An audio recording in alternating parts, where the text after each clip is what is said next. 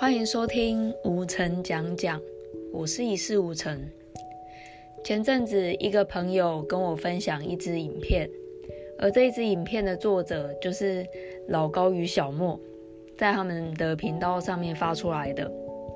他们堪称这一支影片呢是最细思极恐的一集，里面讲的内容是在介绍一个动物行为学的实验，而这个实验就叫做二十五号宇宙。这是一个动物行为学家他所做的。他在美国的农村里面盖了一栋农舍，在农舍里面做了一个很大很大的鼠笼。这个鼠笼的长跟宽分别是二点五公尺，高是一点五公尺。他在这个鼠笼的底部做了一个很大的圆，并且把这个圆呢分成十六等份。也在这个鼠笼里面做了两百五十六个窝，每一个窝都可以容纳十五只老鼠。也就是说，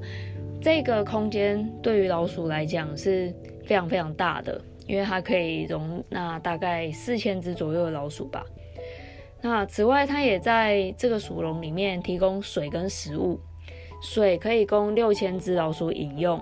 食物可以供九千只老鼠食用。也就是说，这里的水跟食物都是非常充足的。再就是呢，它在这个鼠笼啊，也加装了空调，并且实验人员呢，他也他们也确保不会有任何的天敌在干扰这些老鼠的生活，所以这个是一个非常非常适合生存的环境。那做好了这个环境之后呢，这个。动物行为学家就抓了四只健康的公老鼠，还有四只健康的母老鼠到这个鼠笼里面。那这个寓意其实有点像是诺亚方舟吧，因为当初诺亚也是带了他他们全家嘛，总共四男四女上了他的方舟，所以他就是想要比拟人类社会的起源这样。那在第三个月的时候，第一窝老鼠就出生了。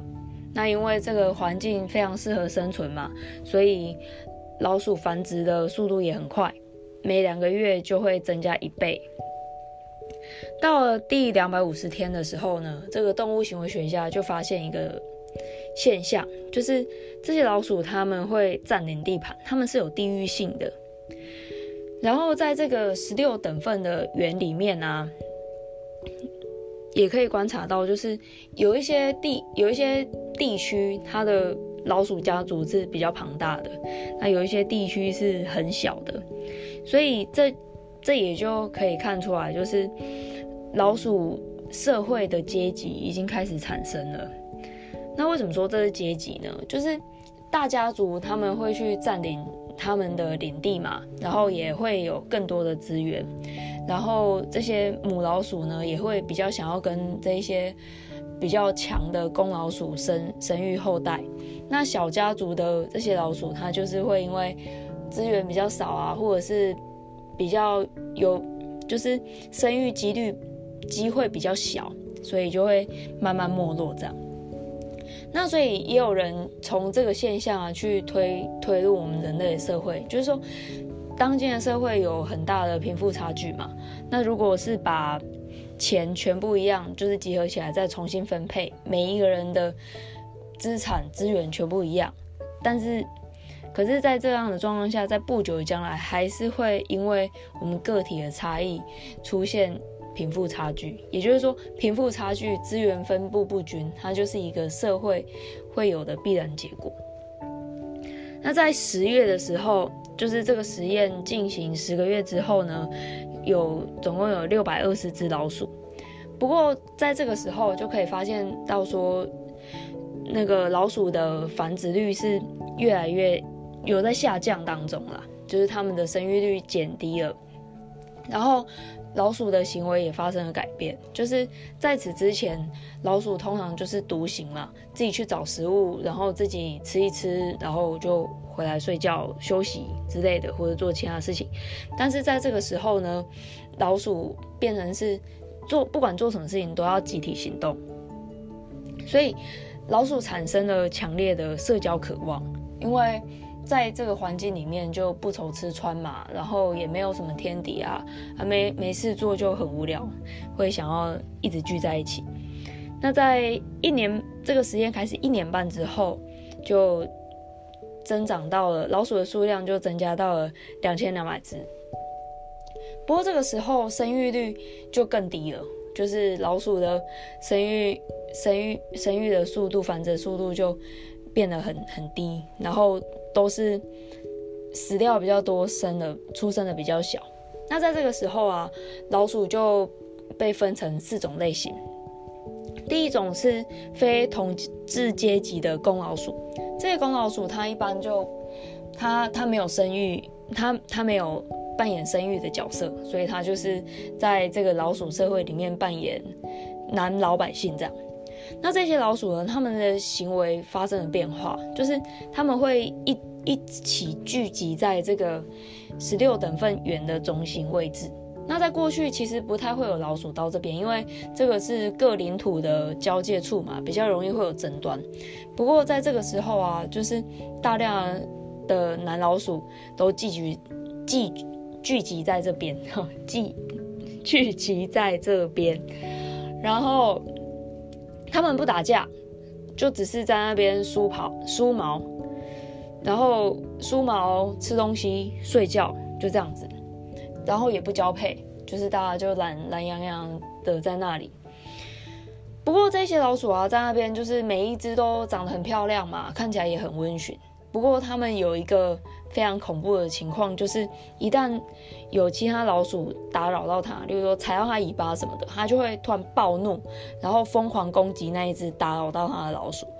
被攻击的老鼠它也不会反击，它就是一直一直被攻击，一直被攻击。等到它被打得遍体鳞伤之后，那那一只攻击者老鼠才会跑回自己原来休息的地方，继续梳毛、睡觉、吃东西这样子。那被攻击了，它也。不总是受攻击而已，就是当其他老鼠打扰到它的时候，就它被它被暴揍完嘛，那揍完之后，它就回到自己的地方去休息梳毛。然后如果有其他老鼠打扰到它的话，它也会转变成攻击者，就是疯狂攻击那一只老鼠这样。那这个动物行为学家他就看到这个现象，他就把这个现象称作为是隐形的暴力。就是说，就是大家看起来都很可爱，没事就是很可爱、很漂亮，但是只要一被刺激到，就会展现出那种极致的暴力。再第二种类型是非统治阶级的母老鼠，他们跟这些男老老百姓一样，就是因为他们是女老百姓嘛。那为什么他们是女老百姓呢？基本上就是因为他们没有生育，也没有哺育后代。所以他们就没有办法在统治的阶级里面，他们跟公老鼠一样，就是变得很木讷，然后也不交流。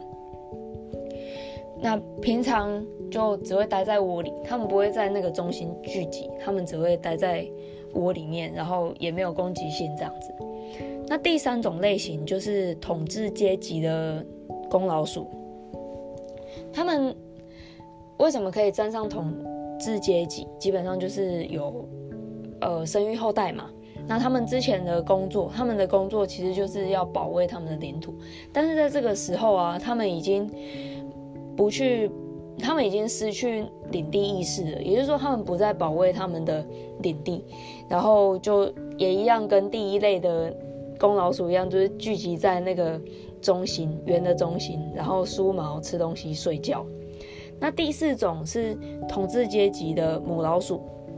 他们会生育后代，然后养育小孩，他们也取代了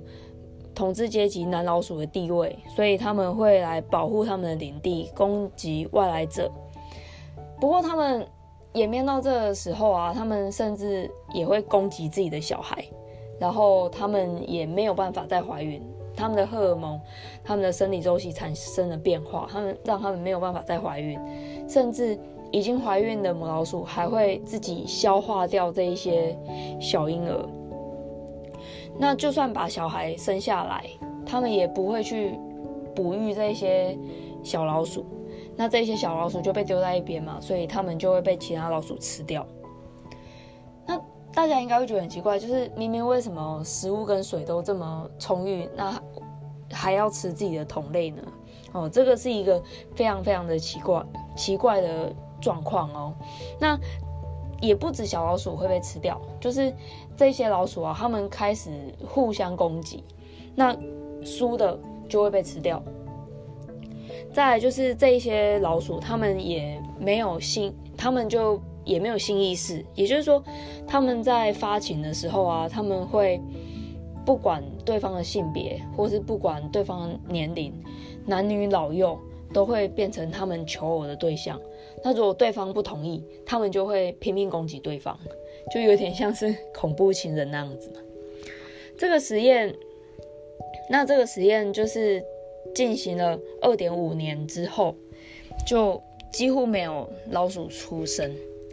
因为整个社会已经是非常非常的高龄化嘛。然后就一直持续到实验进行五年。最后一只老鼠死掉，那这个二十五号实验，二十五号宇宙的这个实验就正式结束了。这样，那其实，在实验的后半段啊，这个动物行为学家他就有发现说，这个老鼠社会已经出现了非常高度的高龄化，就全部都是很老的老鼠，所以也没有办法生育。那他在这个时候，他就。抓出这个鼠笼里面比较年轻的老鼠，放到其他的地方。那他们就发现说，哎，这些老被抓出来的老鼠，他们即便移动到其他的地方，他们的行为模式也不会改变。所以，这这个动物行为学家他就决定，那不然他就放新的老鼠进去，从外面抓进来，然后也是很健康的公老鼠还有母老鼠。那他们进这些新老鼠进到这个二十五号宇宙的鼠笼之后啊，他们就发现说，哎，他们虽然对里面的老鼠有兴趣，也会去求偶啊，也会去靠近他们，可是他们只要一接近，就会被一开始住在这个鼠笼的老鼠攻击，拼命攻击。所以可以看得出来，就是这个老鼠的社会基本上就没有没有办法再跟其他。的同伴交流，也不想交流，所以他们的繁殖量就会越来越低，越来越低嘛，那就会造成无可避免的毁灭。那这个动物行为学家他就想，哎，到底为什么？就是这里的环境那么好，不愁吃穿，也没有天敌，环境都非常好。那为什么老鼠会变成这样子呢？他最后找到一个原因，就是他发现这些这些老鼠之所以会毁灭，就是因为它们出现了行为沉沦。这个行为沉沦是这个动物行为学家发展出来的一个名词，它的定义是说，一个物种发展到一一定程度的时候，它们就会开始出现。这样行为上面的沉沦，而这个沉沦是不可逆的，然后最终会导致不可逆的灭绝。会造成行为沉沦的原因有两个，第一个是社交密度过大。我们可以看到，就是当老鼠的数量稳定成长到一定程度的时候，它们改变了行为模式嘛，从原本的独行到什么事情都要一起。都要集体行动，但这样子的时间久了之后呢，会开始出现社交恐惧，所以到后期的时候，就是数量老鼠的数量在增加的时候，大家都变得很木讷了嘛，然后也不想要再跟任何人交流，所以这是第一点。那第二点就是不愁吃穿，没有天敌，没有危险，没有任何的压力，所以。就会发展出老鼠们不需要自己的同伴，也就是说，他们不需要亲情、友情、爱情，不需要任何人，也可以活得很好。所以这些老鼠他们就没有感情了，他们不需要感情，然后没有感情，才会发展出就是哦自己就打扮自己啊，自己梳毛啊，只是为了觉得要欣赏自己，然后也不是为了要吸引异性，就会变得越来越自恋。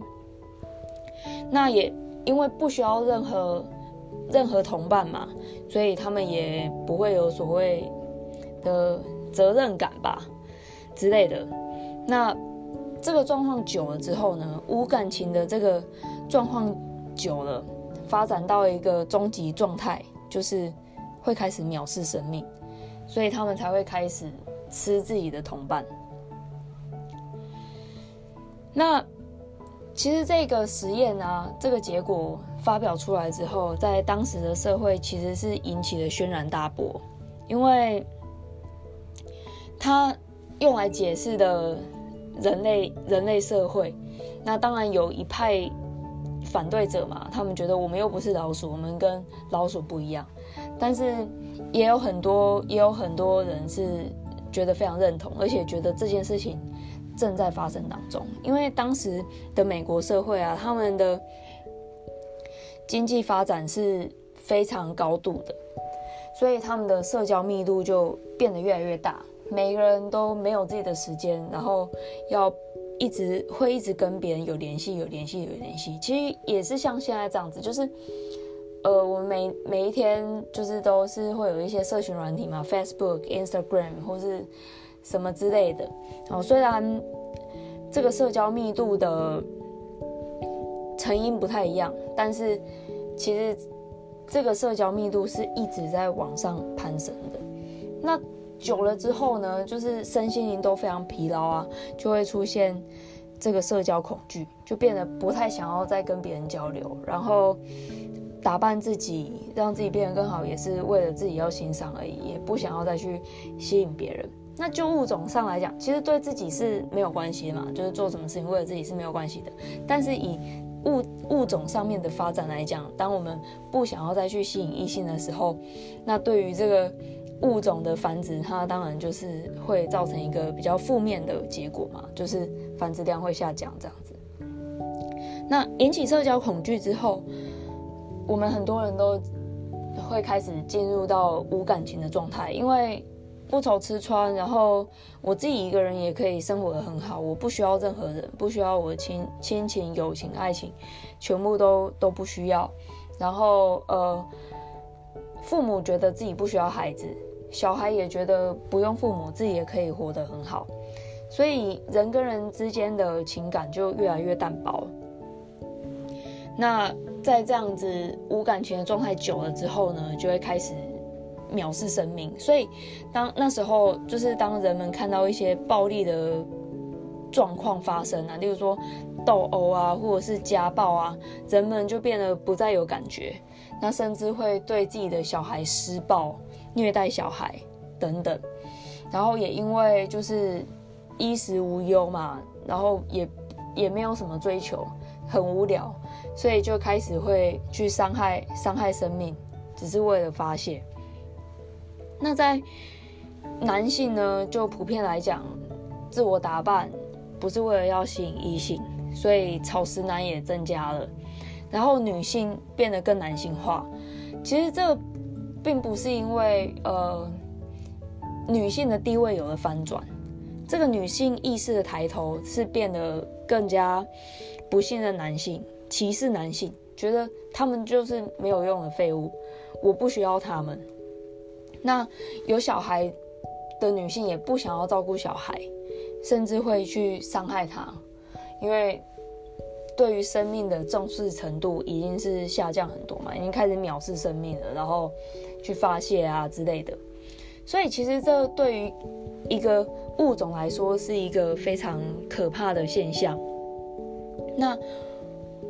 我们应该要怎么样去避免呢？那在这个影片里面，其实就有提到有两个还蛮关键的。第一个就是打破环境嘛。就是我们不要在有限的环境里面过度社交。那第二个就是要拥有自己的梦想，要有理想。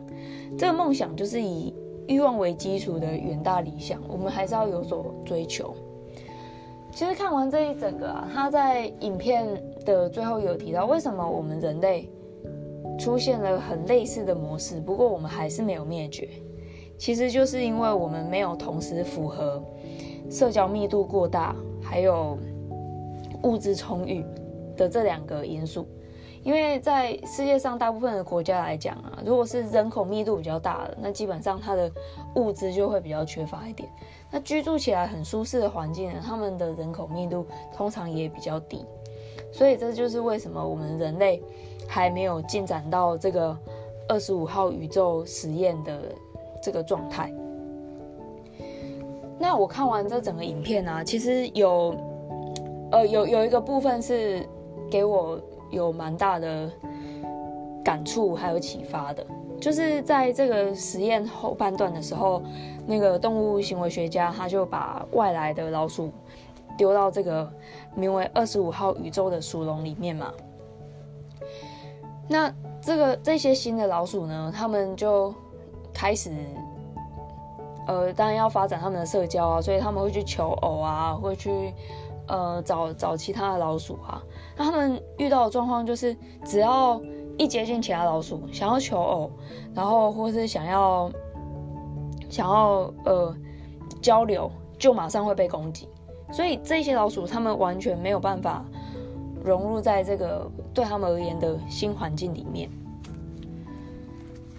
那我我觉得，其实对于老鼠来讲，肯定也是非常的挫折跟辛苦吧。那在看完这个影片之后啊，朋友接着又跟我分享了另外一个心理学实验，叫做 H experiment，它是一个从众实验。那这个从众实验内容是这样子，就是他在这个实验的过程当中，他们招募了一群人，那里面只有一个人他是真正的受试者。其他的伪受试者，他们都是演员。他的实验内容是，他们在一张纸板上面画了四条线，第一条线名为 A，一条叫做 A 的线。那其他三条就有数字的编号，第一、第二、第三这样子。他这个实验者啊，这个施测者去询问这些受试者，要求他们去找出跟从一二三条线里面去找出跟 A 线长度最接近的那一条。那第一题的答案是二。不过每一个就是每一个受试者，他们在对答的时候就会发现那些演员受试者回答的都是三，然后只有这个真正的受试者他回答的是二，所以第一题他就答对了嘛。那在第二次测验测验的时候呢，也是一样哦，画出了四条线，实验内容都一样。然后第二次的实验答案也是二。那同样的，这一些演员受试者全部回答三，唯一不同的就是这个真正的受试者，他也回答三。哦，这就是很有名的从众实验，而且这个实验被。重复了好多次，那后来就有学者去解释嘛，就是因为我们我们人其实主还是会很渴望要融入环境，然后要融入在群体当中，所以刚开始在一个群体里面发现，哎，别人做的事情，别人下的判断都跟自己不一样，那一开始的时候，即便心里不认同。也是会先改变自己的行为，那这样的事情重复越多次之后啊，人的一开始是行为改变嘛，再后来人的心态也会改变，就是会变成会想说啊，可能是这些人看到了我没有看到的东西，那到最后就会觉得哦，事情就是这样子。那再回到刚才说的那那四只新老鼠。就让我想到，就是，嗯，当我们到一个新的环境之后，就发现哇，自己跟这个环境很格格不入，然后这时候我们大概也会去做很多调整，然后有很多的观察，很多的反省。但努力一段时间之后，就发现，嗯，还是不行。那我会觉得，就是如果你已经努力很久了，你还是觉得自己不适合这样的环境，没有办法融入这个环境的话，我想也许就是因为真的不适合吧。因为不想要，因为在这个二十五号宇宙里面的老鼠，不是我们这些新老鼠，就是不是这些新老鼠想要成为的模样吧？如果是这样的话，那我会觉得就干脆面对这个状况，然后想办法爬出鼠笼好了。虽然这个鼠笼很大，然后不知道什么时候才爬得出去。也或许是因为还没有适当的策略可以帮助我们爬出去，但是我想只要去正视这个状况，我们就会一直去想办法吧。因为我觉得比起留在原地，然后一直去想哦，可能是我的毛不够漂亮，或者是啊我接近它的方式太奇怪了，所以。才会这样子，或者是哦，我应该要变得跟他们一样，然后一直一直压迫自己，然后一直责备自己，就是为了要融入这个二十五号宇宙。我会觉得真的是非常非常辛苦。那与其要这样子，倒不如就让自己想办法爬出鼠笼，然后找到一个更适合自己生存的宇宙。也许会比较开心吧，所以希望对于环境感觉到格格不入的人，如果已经有了思考，然后也许也反省了，那就不要再过度责怪自己，因为也没有伤害任何人啊，也没有去做做什么伤害，对吧？就是没有伤害任何人嘛。所以也不用去想什么对错或什么的，就只是单纯这个树笼不适合而已。我觉得我们可以去同理很多状况，但是同理不一定要认同。同理就是帮助我们去理清事实，然后理清事实之后，我们再去做选择嘛。人永远都有选择的。就是我们可以，当然我们可以选择继续留在二十五号宇宙里面。如果这是我们想要的，我们向往的，那我们就努力让自己融入在在这个里面。但如果说这个二十五号宇宙不是我喜欢的环境，我就是喜欢自己找食物，然后自己吃掉之类的，我就是不喜欢被关关在这边，就算很很舒服或是什么的。当然。有舒服的环境是很好啊，但是这个环境很显然不适合那四只新老鼠嘛。那我觉得，如果真的是有这样子的状况，那我们就可以一起去面对，不要有太多的自责。这样子，我觉得对于物种来讲也是好的啊。毕竟二十五号宇宙他们不就沉沦了吗？对啊，所以呃。不仅为了我们，也为了物种，这样，就我们就一起努力吧。那我会把老高与小莫的这个影片，还有那个从众心理学实验的影片，都放在资讯栏。那如果有兴趣，想要了解的更详细，都可以到这个影片里面去看。那今天的分享就到这边啦，大家拜拜。